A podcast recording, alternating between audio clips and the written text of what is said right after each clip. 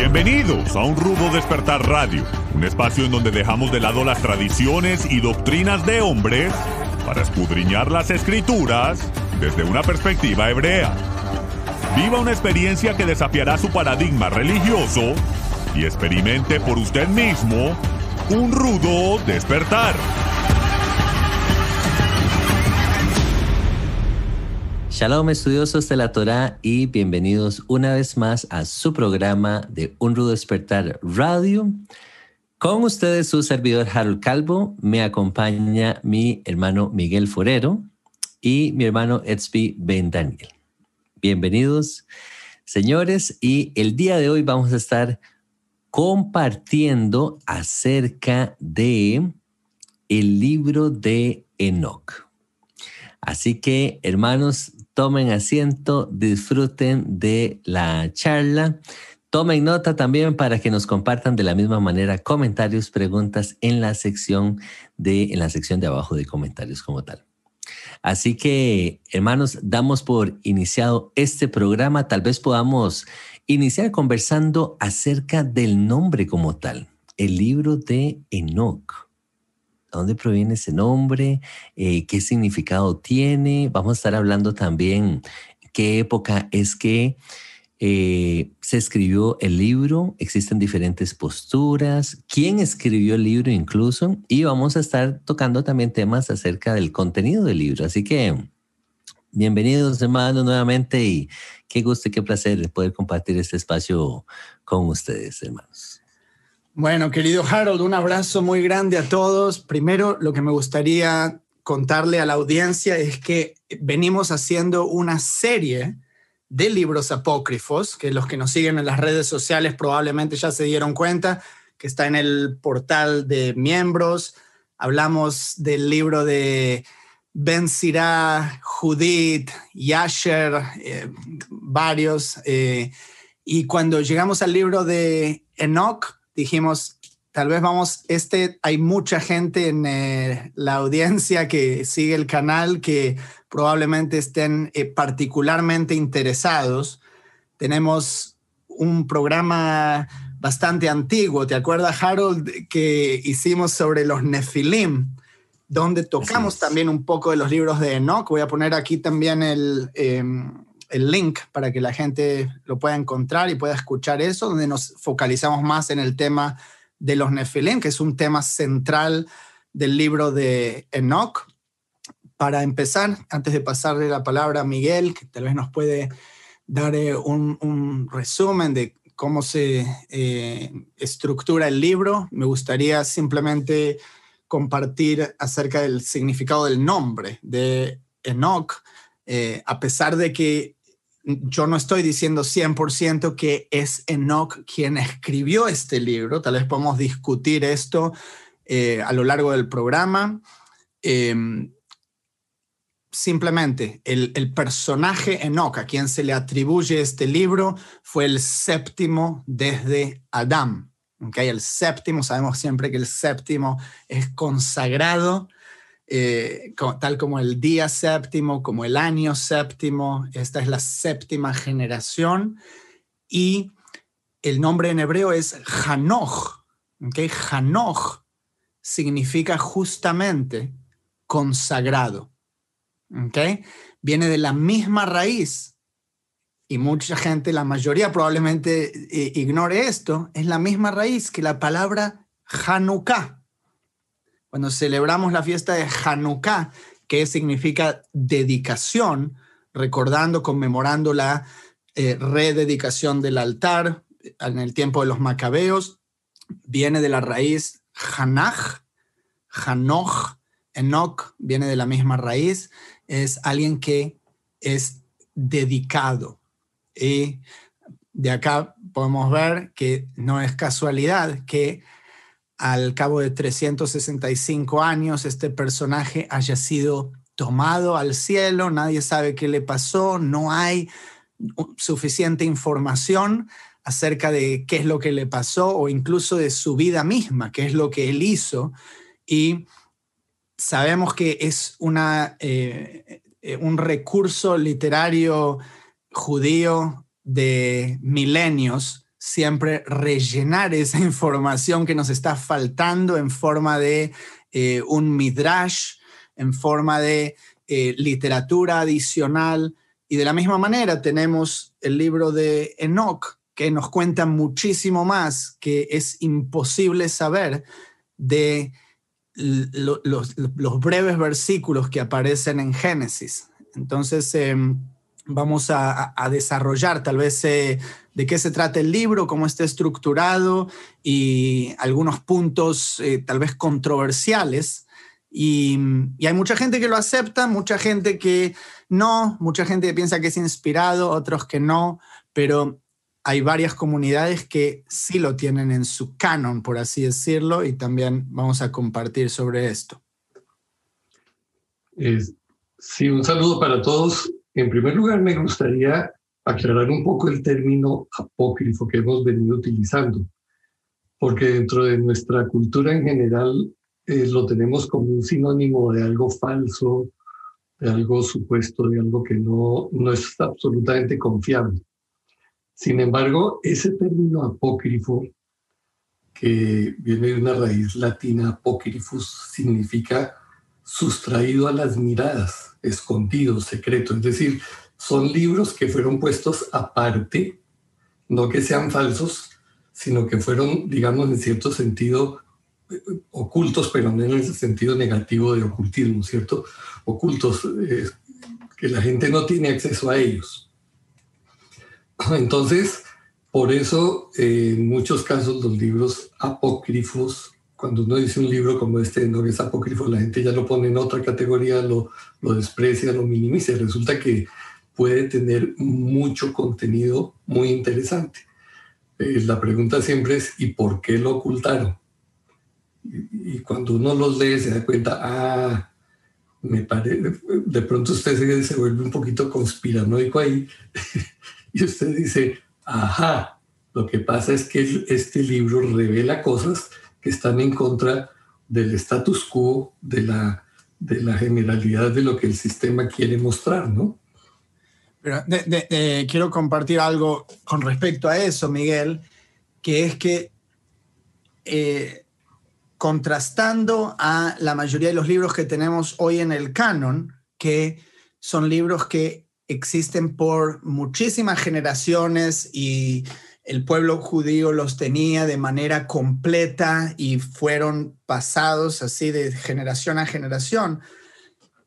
Para que se imaginen, la única copia completa que existe hoy en día del libro de Enoch está en la lengua etíope y no tiene más de 500 años esta copia. ¿okay? El libro de Enoch ganó muchísima eh, validez cuando fue descubierto entre los manuscritos del Mar Muerto, que obviamente son solo fragmentos y partes, no lo tenemos todo completo, pero eh, eso indica que en la comunidad de Qumran este libro era conocido y luego, obviamente, sabemos que lo conocían eh, en Israel, porque es citado por el mismo Judas. en, la epístola de Judas, él mismo está citando a Enoch. Hay otras citas dentro del Nuevo Testamento que podrían ser sacadas de Enoch, a pesar de que no lo dice de manera explícita. Eh, hay copias también en, el griego, eh, la lengua eh, cóptica de Egipto y el latín.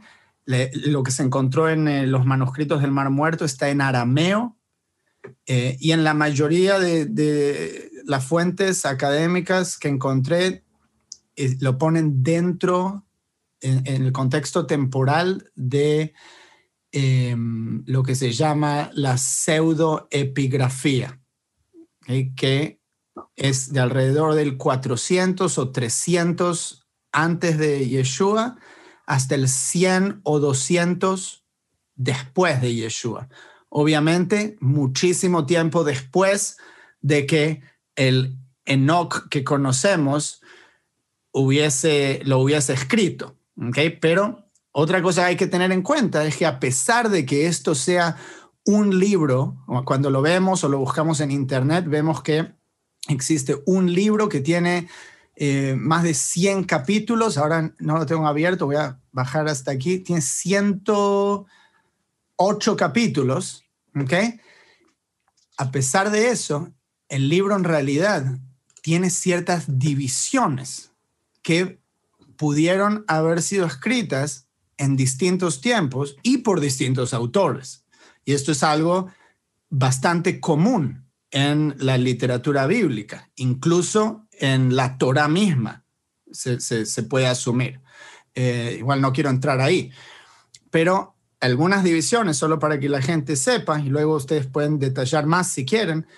Tenemos la primera parte, hay cinco divisiones principales. La primera es la parte de los vigilantes, ¿cierto? Esta parte que le gusta tanto a la gente, pues nos cuenta lo de toda la historia de los Nephilim, que sería eso, y, ahí estoy seguro ustedes no pueden esperar para entrar y eh, hacer un aporte sobre eso, pero son los primeros 36 capítulos sobre los vigilantes. Después hay una parte que habla, se llama las parábolas, que va del 37 al 71.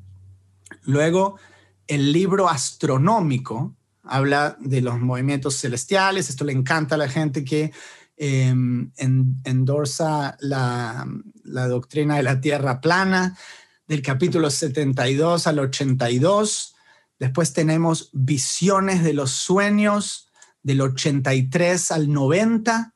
Y por último tenemos eh, la epístola del 91 al 108 en donde eh, él le habla a su hijo Matusalem. Recordemos, él es el padre de Matusalem, que fue el hombre con la vida más larga en toda la historia bíblica, 969 años, eh, que probablemente haya muerto en el año del diluvio. ¿okay? Entonces, él, Enoch, tanto Enoch como Matusalem fueron gente que probablemente instruyeron a Noé en el camino de justicia. Eh, y, luego son los que llevaron este conocimiento a la, civilización post-diluvio.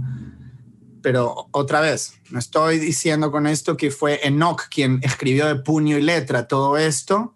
Muchas cosas se pudieron haber sido pasadas oralmente y luego otra persona lo escribió en el, en, los, en el marco académico no hay nadie que crea que esto lo escribió Enoch de puño y letra, solo para dejar eso en claro.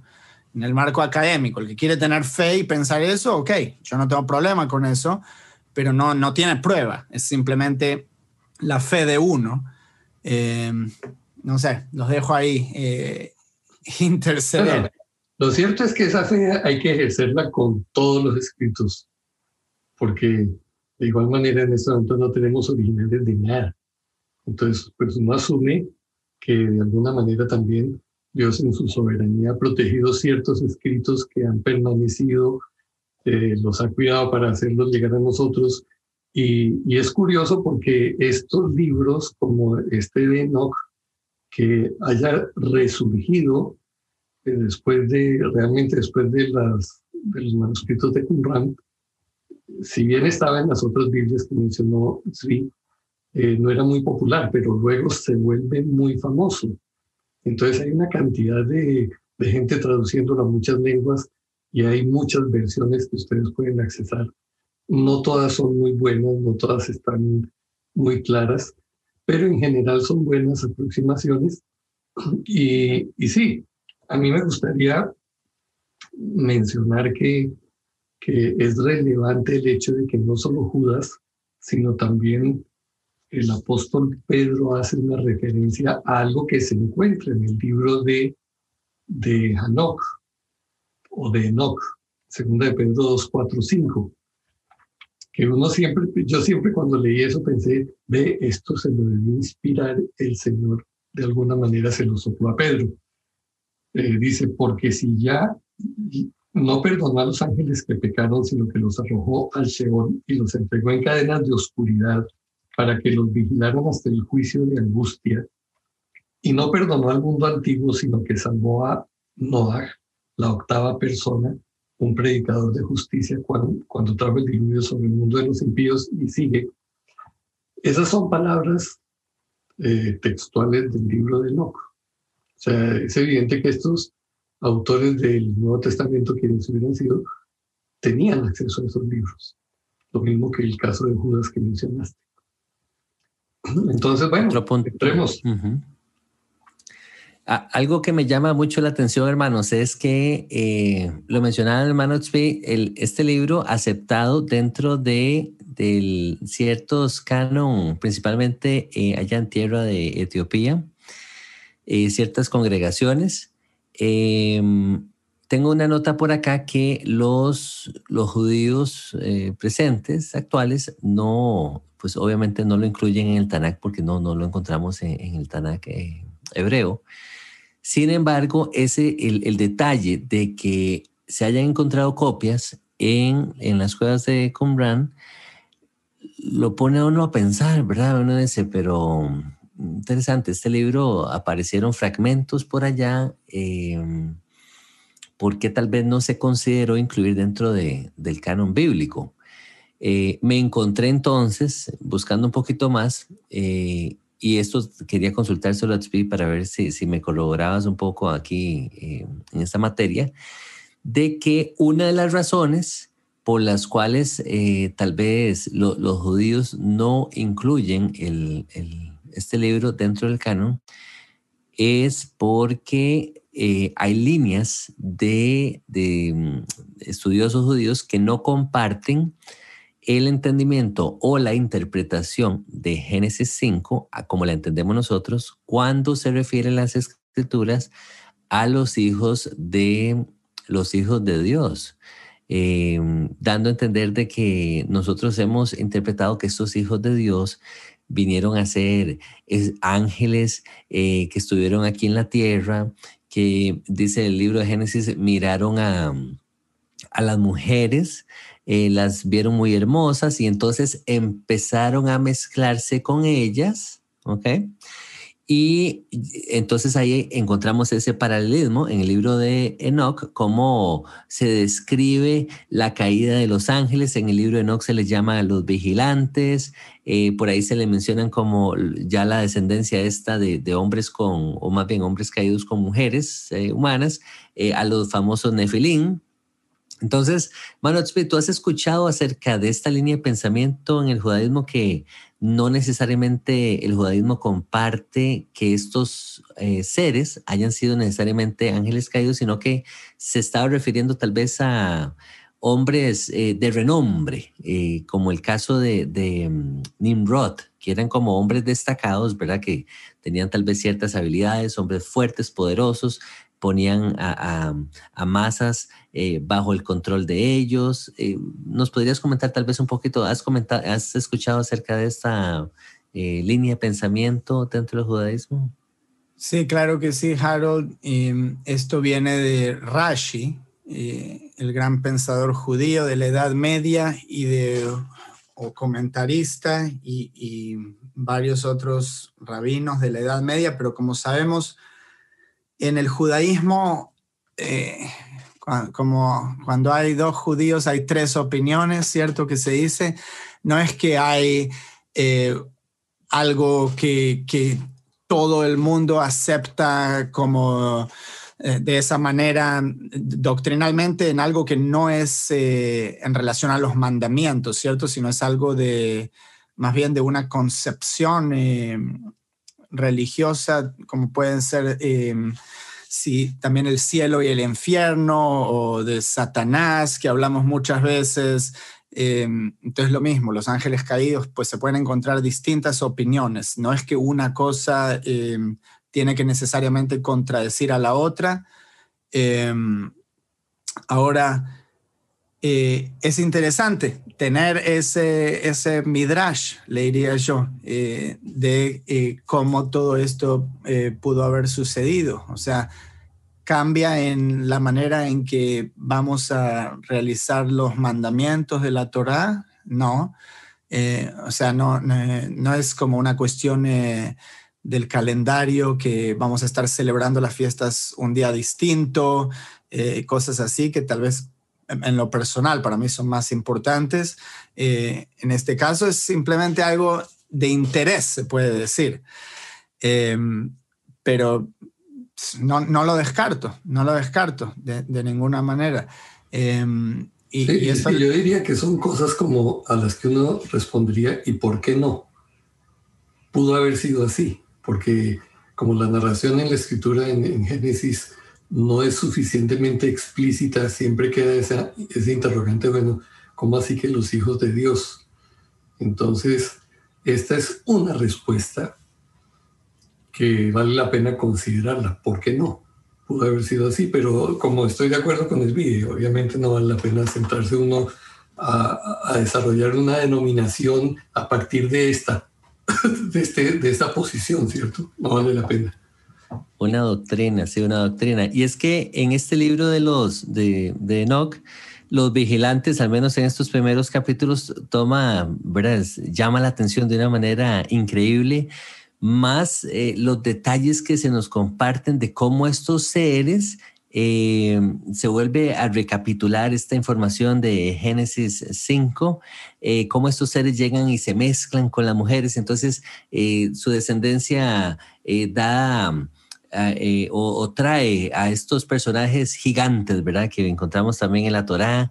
Y entonces uno va como atando cabos y uno dice, ah, ok, qué interesante. Ya aquí vamos viendo un poquito tal vez más de detalles, se nos da más información que la misma Torá no, no nos brinda. Sí, me, parece, me parece que toda esa narración le da una base muy firme al, a la razón del diluvio, al porqué del diluvio porque si no hubiera habido tal cosa, y otra vez estamos especulando, pues uno diría, bueno, ¿y aquí los hombres desarrollaron tal maldad que llegaron a esa condición que Jehová determinó a borrarlos del mapa?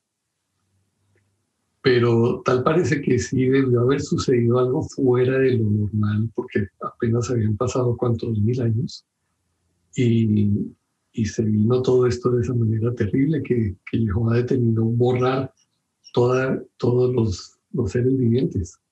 Entonces, a raíz de eso surge Noah, con, su arca. Y, y, y, surge también esa, eh, eh, respaldando esto que usted dice, hermano Miguel, de qué pudo haber pasado para que Jehová tomara esa decisión de decir, no, voy a empezar de nuevo, casi de cero, eh, con excepción de, de, de Noah o de, de Noé y su, y su familia, borramos el resto de la humanidad para dar ese nuevo inicio, ¿verdad? Ese, en términos modernos, eh, un reseteo, ¿verdad? Un reseteo. un reseteo de la sociedad.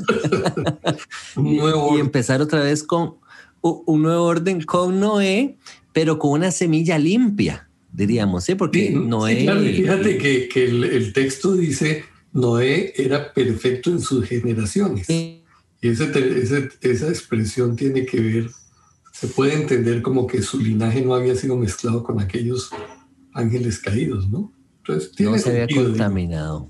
Tiene, tiene sentido y, uno le puede dar un poquito de forma, sí. Y déjame, Nuevamente.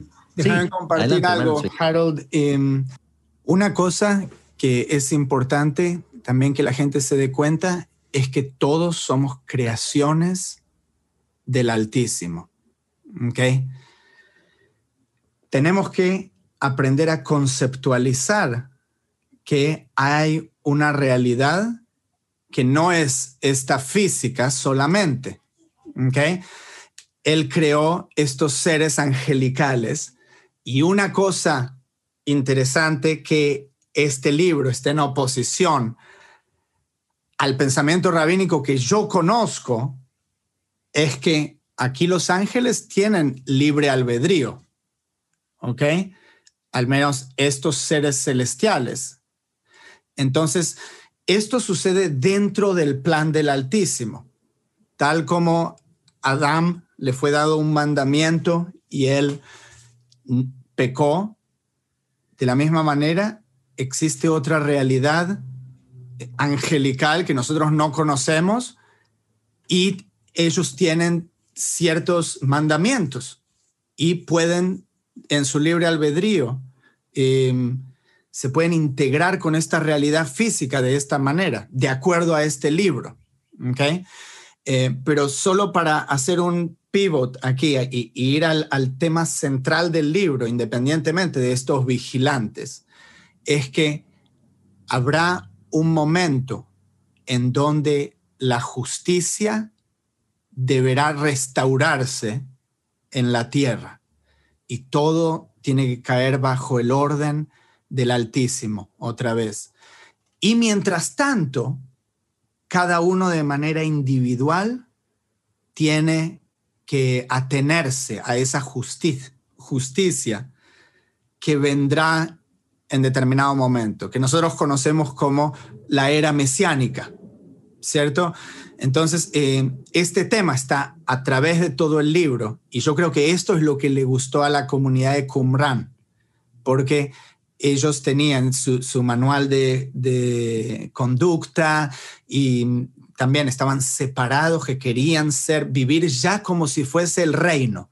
Eso es lo mismo que hicieron los apóstoles, ¿cierto? Cuando vivían en comunidad y eh, abolieron la propiedad privada, ¿ok? Que no, es un pecado la propiedad privada, ¿ok? Y yo, eh, tú sabes, con mi, eh, tendencia política libertaria, o sea, yo creo en el libre mercado y en la propiedad privada y todo eso, pero hay un tiempo en, en el reino en donde no nos vamos a preocupar de eso, porque todo va a estar bajo esas leyes perfectas de la Torá. Eh, conocemos eh, los ciclos de Shemitah y de jubileo, donde la propiedad privada vuelve, o sea, y, va cambiando y, la gente no puede acumular.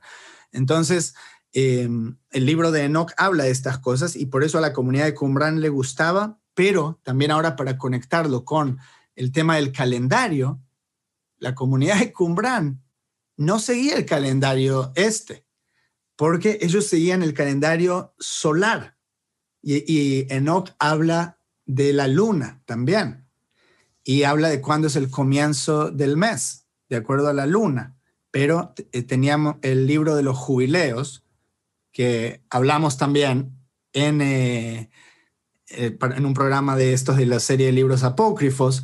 Y no coincide el calendario exactamente de jubileos con el calendario de Enoch. Entonces, por eso tampoco es bueno llegar a ser dogmático con estas cosas que nosotros no sabemos de manera concreta cómo llevaban a cabo eh, hace dos mil años.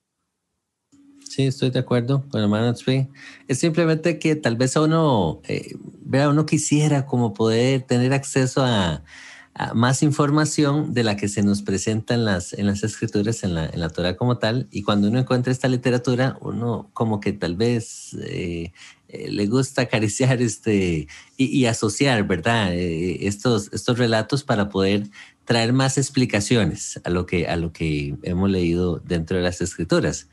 Tal vez sí me gustaría, mm, el comentario que les iba a comentar eh, antes era acerca de lo que el libro de Enoch comenta de los ángeles enseñándole eh, ciertas prácticas a, mm, los hombres, eh, prácticas prohibidas.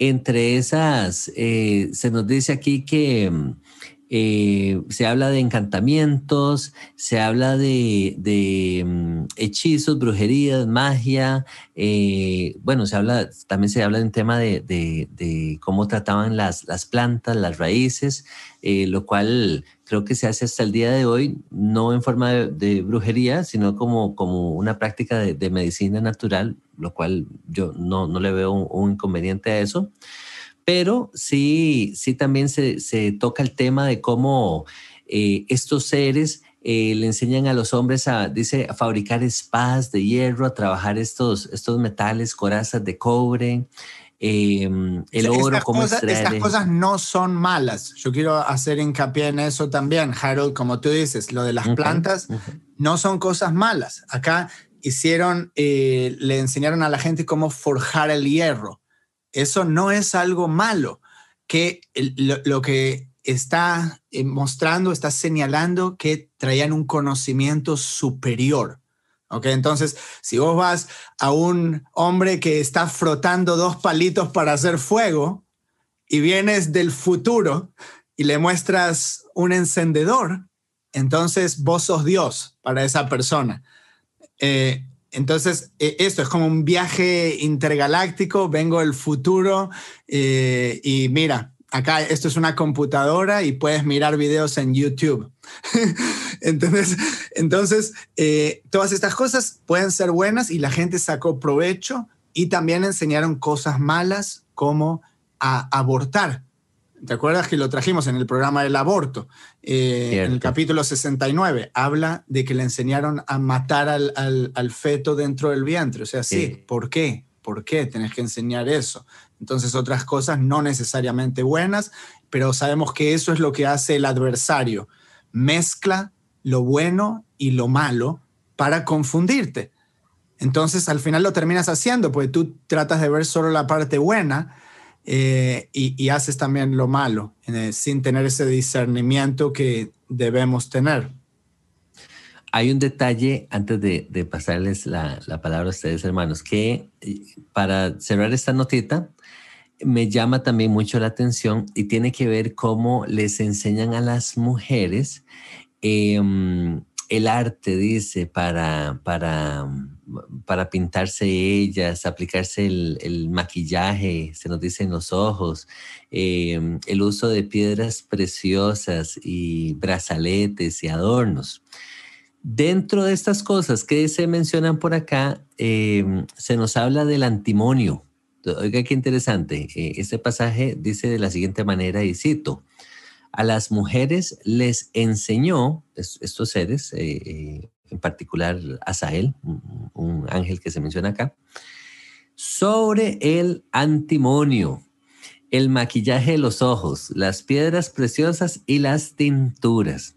Casualmente. Yo sabía que eso era de Satanás. Yo sabía. esto no era Dios. sobre todo por el presupuesto, sobre todo por el presupuesto.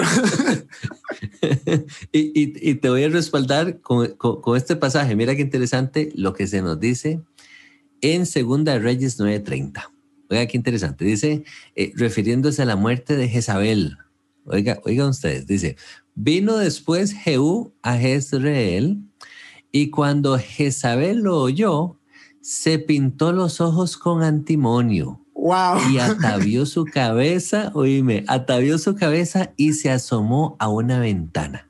Y ya después sabemos que, que, como que ella cae, muere y entonces es comida por los perros y se cumple ahí una profecía, creo que por parte de Elías, donde decía, eh, predecía cómo iba a ser la muerte de esta, de esta mujer una mujer malvada, em, eh, la, que fue esposa de, este rey de Israel también, eh, un, rey malvado, sí, un rey que no, que no, que no sirvió a, Jehová en todos sus caminos.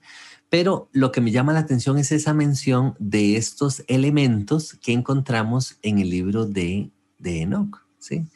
Eh, el antimonio, cómo ellas se pintan antimonio, con antimonio. Y y, no vemos otra mención de esto en las escrituras, pero sí lo vemos con esta mujer eh, malvada. Eh, surge otra vez esa pregunta, ¿habrá alguna relación con respecto al libro de Enoch? ¿Traerá esto eh, un peso más a, tal vez a, este relato de Enoch? verá, en términos de que si este, este libro si es completamente veraz o será que hay segmentos que tal vez podamos realmente rescatar. Entonces me llamó mucho la atención ese, ese, ese detallito por ahí con respecto al, antimonio. Ahí se los dejo hermanos para que ustedes hagan más investigación.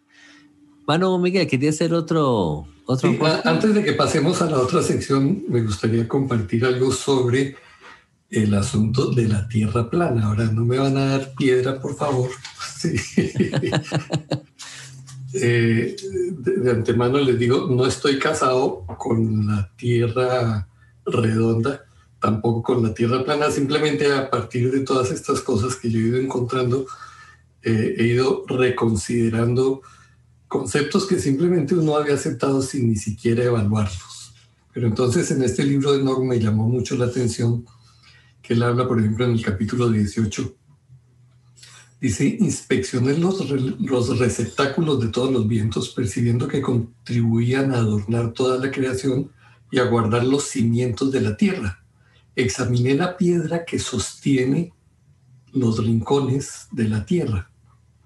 Y él sigue hablando allí de cómo eh, hay unos lugares en donde se guardan los vientos y salen a ciertos momentos y, habla de, de, portales por los que entra el sol, la luna, que posiblemente lo amplía mucho más. Entonces, en esos capítulos 18, 19, 20, él está hablando de que fue transportado a los extremos de la tierra. Y, cómo ve y, descubre o, le dan a conocer una serie de cosas eh, que las describe y son fantásticas realmente, ¿no?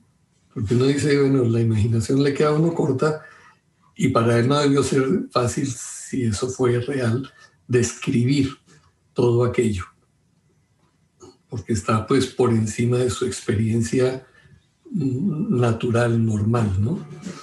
Entonces sí, el libro efectivamente es favorito para aquellos que, que argumentan que la Tierra es plana. No es, el, no, no es solamente el libro de Enoch en lo que se basan para hacer el argumento. De pronto un día debiéramos tratar el tema aquí ampliamente.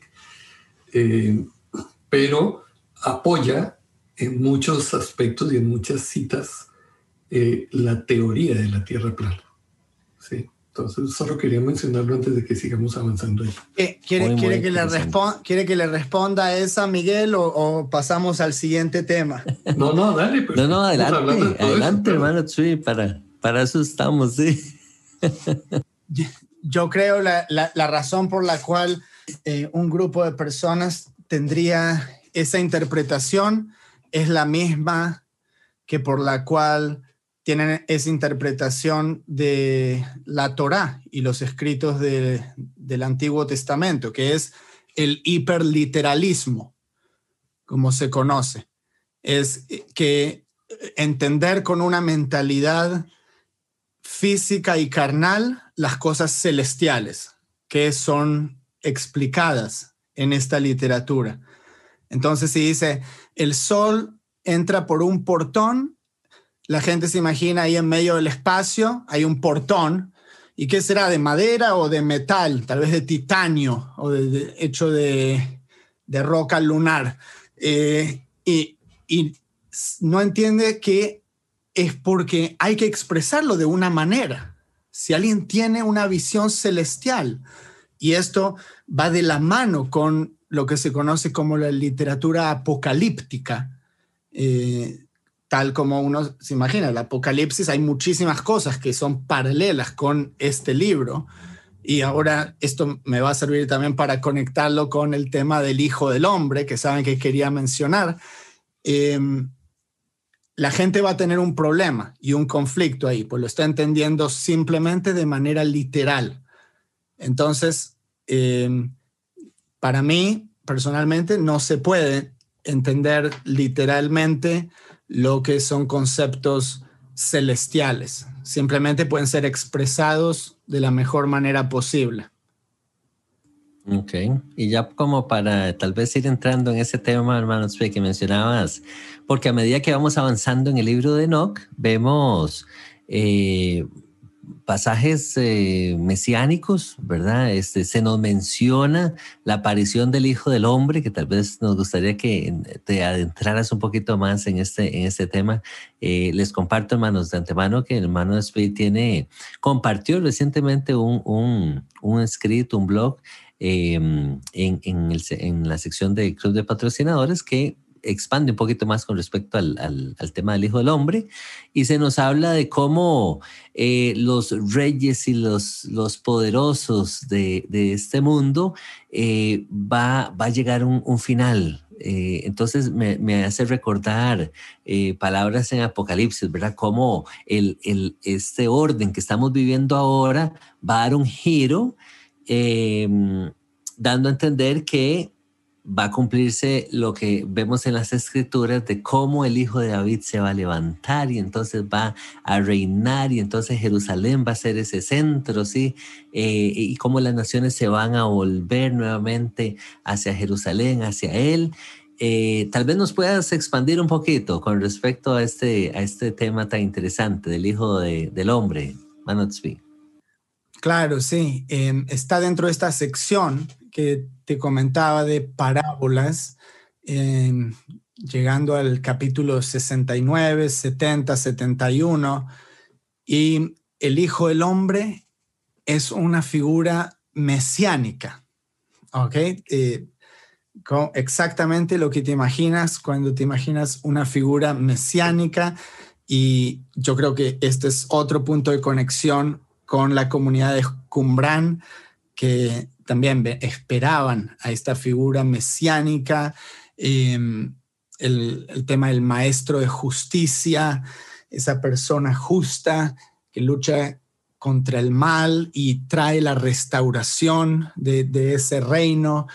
Entonces, Enoch, o quien escribe en nombre de Enoch, dice que fue elevado en vida eh, hacia este Hijo del Hombre y hacia el Señor de los Espíritus. Entonces tenemos también todo este tema eh, de la divinidad, porque ahora tenemos el, tema de la divinidad del Hijo del Hombre.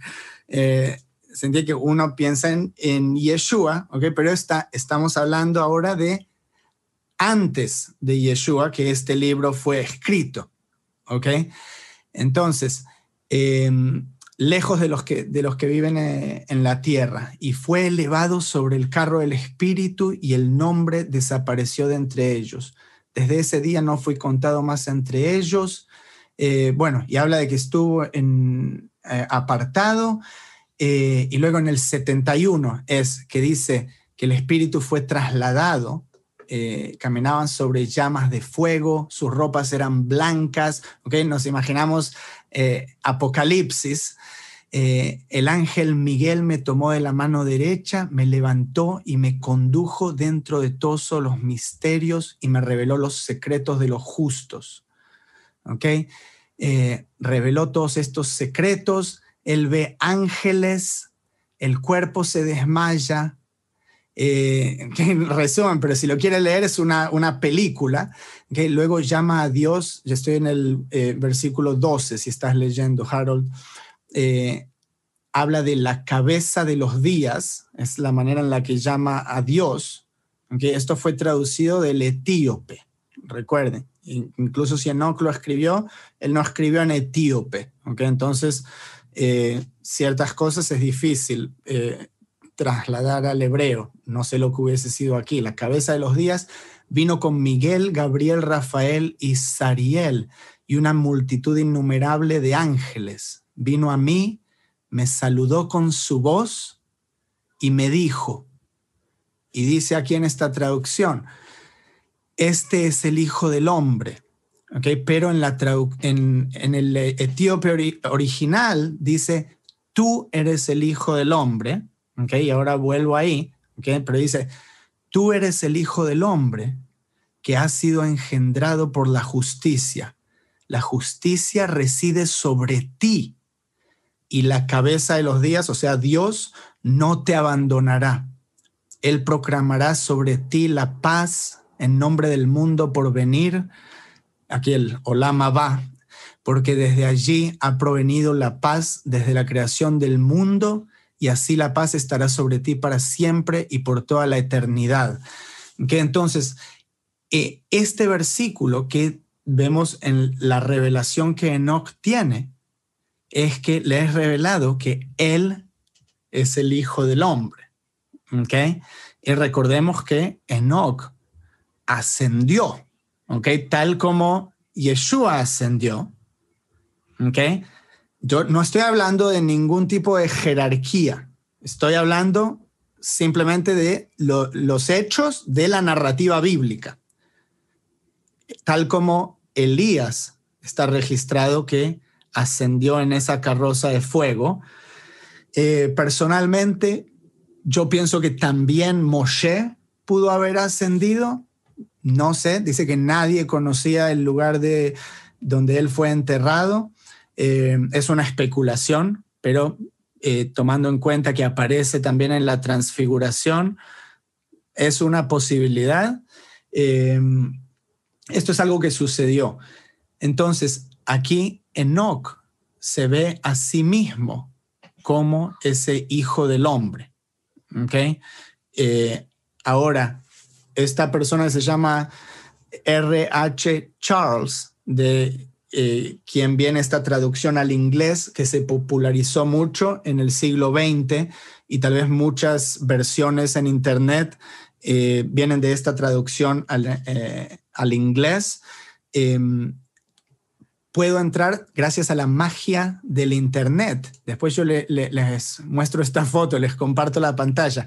Su mismo libro, que se llama The Book of Enoch, el libro de Enoch o Uno Enoch, traducido por R.H. Charles, eh, tiene en esta página en particular del capítulo 71, dice, como les decía, este es el Hijo del Hombre, en lugar de tú eres el Hijo del Hombre, dice, este es el Hijo del Hombre como si una tercera persona le, se le está haciendo presentada a Enoch y ahí dicen los cristianos, ese es eh, Jesús, eh, que Enoch está viendo eso, eh, pero RH Charles mismo pone una nota al pie de página, acá en inglés, y él dice, esto es una enmienda. En el original se lee, thou art, tú eres, y todas las palabras en segunda persona, y luego Charles las tradujo, lo, tradujo como tercera persona. ¿Se entiende? Entonces, eh, esto eh, pues, es interesante, simplemente es, un hecho de que está así en el original etíope, de donde proviene la traducción, y tal vez eso nos lleve a nosotros a hacer un estudio más profundo acerca de qué es el Hijo del Hombre, quién es el Hijo del Hombre. Tal vez todos eh, debemos convertirnos en ese Hijo de Hombre, ¿ok? Eso es lo que yo pienso. Eh, que todos tenemos que eh, actuar en esa justicia, tenemos que ir tras los pasos de Yeshua y llegar a, ser eh, de esa manera. O sea, no, lejos de la teología de los mormones que piensan que se convierten en un dios y después van a regir un universo. O sea, no, yo no sé cómo todo eso funciona.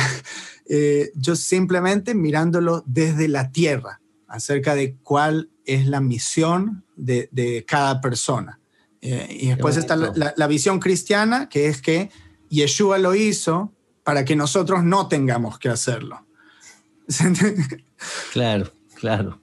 Qué bonito ese, ese pensamiento que compartes. Es similar a, eh, escuchaba recientemente a un estudioso judío que él, él compartía acerca de las profecías en Isaías, eh, principalmente profecías eh, mesiánicas. La, perspectiva de él es que estas palabras que Isaías dio con respecto a la era mesiánica no necesariamente eran obviamente para el tiempo de Isaías, sino se refería al tiempo futuro, pero eh, si las quisiéramos aplicar al día de hoy, aunque no haya aparecido esta figura del Mesías aún, eh, decía él, ¿por qué no vivir como que ya hubiera aparecido? ¿Sí? En paz, en armonía, buscando el, bien común, buscando eh, cómo ser mejores como sociedad. Entonces, se asemeja mucho a este, a este pensamiento que tú dices acerca del Hijo del Hombre, poder llegar a ese estándar, a, ese estándar de, de, hacer bien las cosas, eh, eh, caminar en rectitud, ¿sí? poder brindarle la mano al necesitado, poder entonces tener cuidado de aquellos que es indefenso, etcétera. Entonces, qué bonito esa, esa, última, esa última reflexión, eh, que nos compartías, me parece que nos edifica bastante. Y luego para, para pues, eh, continuar, ya casi vamos concluyendo el programa, eh, no sé si hermano Miguel quería hacer un aporte, me pareció, ok. Eh, tenemos por acá que lo mencionó también el hermano Tzvi, lo mencionó el hermano Miguel por, ah, eh, eh, durante el programa de cómo el, el, libro de Enoch hace como una referencia al calendario solar y por ahí se creen o algunos piensan que existe una relación con respecto al, al calendario del libro de los jubileos, aunque ya Tzvi nos hizo la, la, aclaración. Eh, luego tenemos más adelante a Enoch compartiendo como sueños, eh, parte de lo que nos compartía eh, el hermano XP, eh, como que uno se transporta incluso a aquellas visiones también de Isaías, donde él está ahí y ya como que está en, el, en, la sala del trono, como le llaman el hermano Michael Ruth, donde está el Padre y, él tiene aquellas em, acceso a, ver qué es lo que está ocurriendo en aquel lugar, ¿sí? Luego eh, anuncia de manera profética cómo la, tierra va a, sufrir un cambio, ¿sí? va a ser destruida, lo cual también nos lleva al, libro de Apocalipsis. Eh, va, a haber un cambio en términos de la humanidad. Por ahí vemos en las escrituras cómo em, al parecer muchas personas van a perecer eh, debido a ciertas situaciones que se van a dar en el mundo, eh, guerras, em, eh, exterminios, etc. Eh, Enoch cuenta un poquito acerca de la historia del hombre y también menciona como la, la, historia de Israel hasta el fin de los, de los días y hace una simbología usando animales para poder dar a entender esta, esta representación. Eh, y finalmente, el libro de Enoch, eh, al parecer como que divide la historia en 10 semanas. Entonces me llamó la atención, ¿verdad? Este, esa, eh, esa cita que se hace ya al final, allá por los capítulos 90, 91 en adelante. Y pues sería interesante poder estudiar a ver en cuál semana estaríamos, ¿verdad?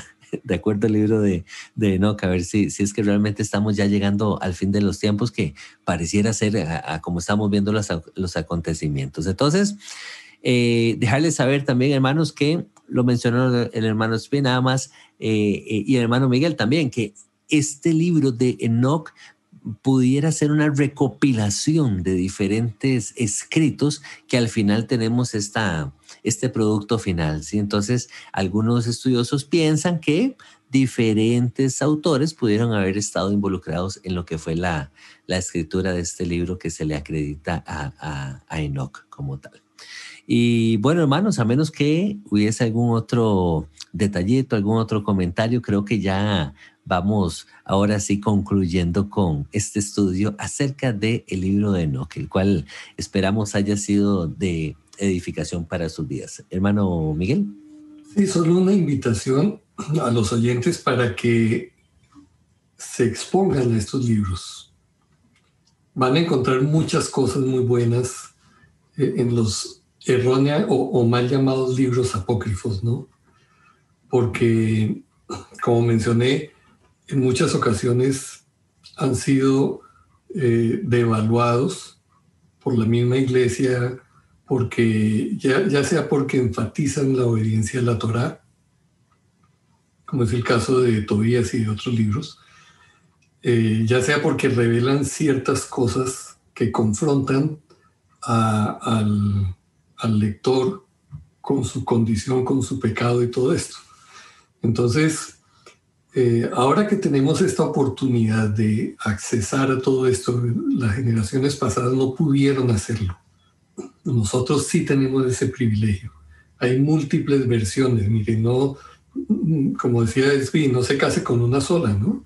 Hay que leer diferentes versiones porque eh, toda versión es una interpretación que hace el, la persona que realiza esa traducción. Entonces, vale la pena leerlo, invierta tiempo, reflexione, observe, eh, compare con el resto de la escritura y, déjese conducir por la verdad de Dios, ¿no? Quizás allí va a encontrar perlas que le van a ayudar a entender algunas cosas. Exacto, sí, de la, y de la misma manera, yo cuando leo una obra de esta manera, yo no estoy buscando qué cosas yo no estoy de acuerdo o qué doctrinas yo tengo distintas, lo mismo que cuando conozco a una persona. A mí no me interesan esas cosas. Entonces, eh, cuando uno lo lee, puede sacar y aprender cosas de esa cultura, eh, maravillarse acerca de cómo tenían conocimientos astronómicos, que obviamente en este entonces ya eh, los griegos estaban muy avanzados y, bueno, ya con influencias babilónicas, que ya la astronomía era muy popular, pero también cómo en lista todos los movimientos astrales con precisión y los comienzos de los meses con la luna naciente y mm, obviamente cerrando ya y también cerrando el libro, eh, uno va a ver cómo continúa ese hilo de la gente que será malvada, que siempre hay mal en el mundo y aquellos que van a luchar por la justicia. Y sobre los justos dice, brillarán por tiempos innumerables, pues el juicio de Dios es justo y Él restaurará la fidelidad de los fieles en la morada de los caminos de la verdad. Verán arrojar en las tinieblas a quienes han vivido en las tinieblas, mientras que los justos brillarán. Los pecadores gritarán fuerte y los verán brillar a ellos, que verdaderamente saldrán los días y tiempos que están prescritos para ellos. Entonces así cierra el libro y esa es eh, una lección que todos podemos tomar y apoyarnos y, vivir nuestra vida eh, a través de ella, me parece. Así es, hermosísimo ese, ese pasaje también. Me, hace recordar al profeta Daniel, me parece como que Daniel incluso hace una, una mención muy similar a esto, de cómo el justo al final será levantado. Bueno, hermanos, eh, damos por concluido este programa entonces. Muchísimas gracias, hermano Miguel. Muchísimas gracias, hermano Edsby. Ambos por siempre traer tanto eh, conocimiento y con tanto cariño poder compartir con la audiencia de Un Rudo Despertar lo que el Padre les ha dado y todo este tiempo que ustedes dedican a, estudiar y, y, a reflexionar. Es de mucha edificación. Cerramos con este pasaje, este salmo que me ministra tanto. Y dice, bienaventurados los perfectos de camino, los que andan en la Torah de Jehová. Bienaventurados los que guardan sus testimonios y con todo el corazón le buscan. Muchas gracias de nuevo, hermanos. Eh, que tengan un buen Shabbat. Eh, Padre les bendiga y les guarde. Hasta la próxima.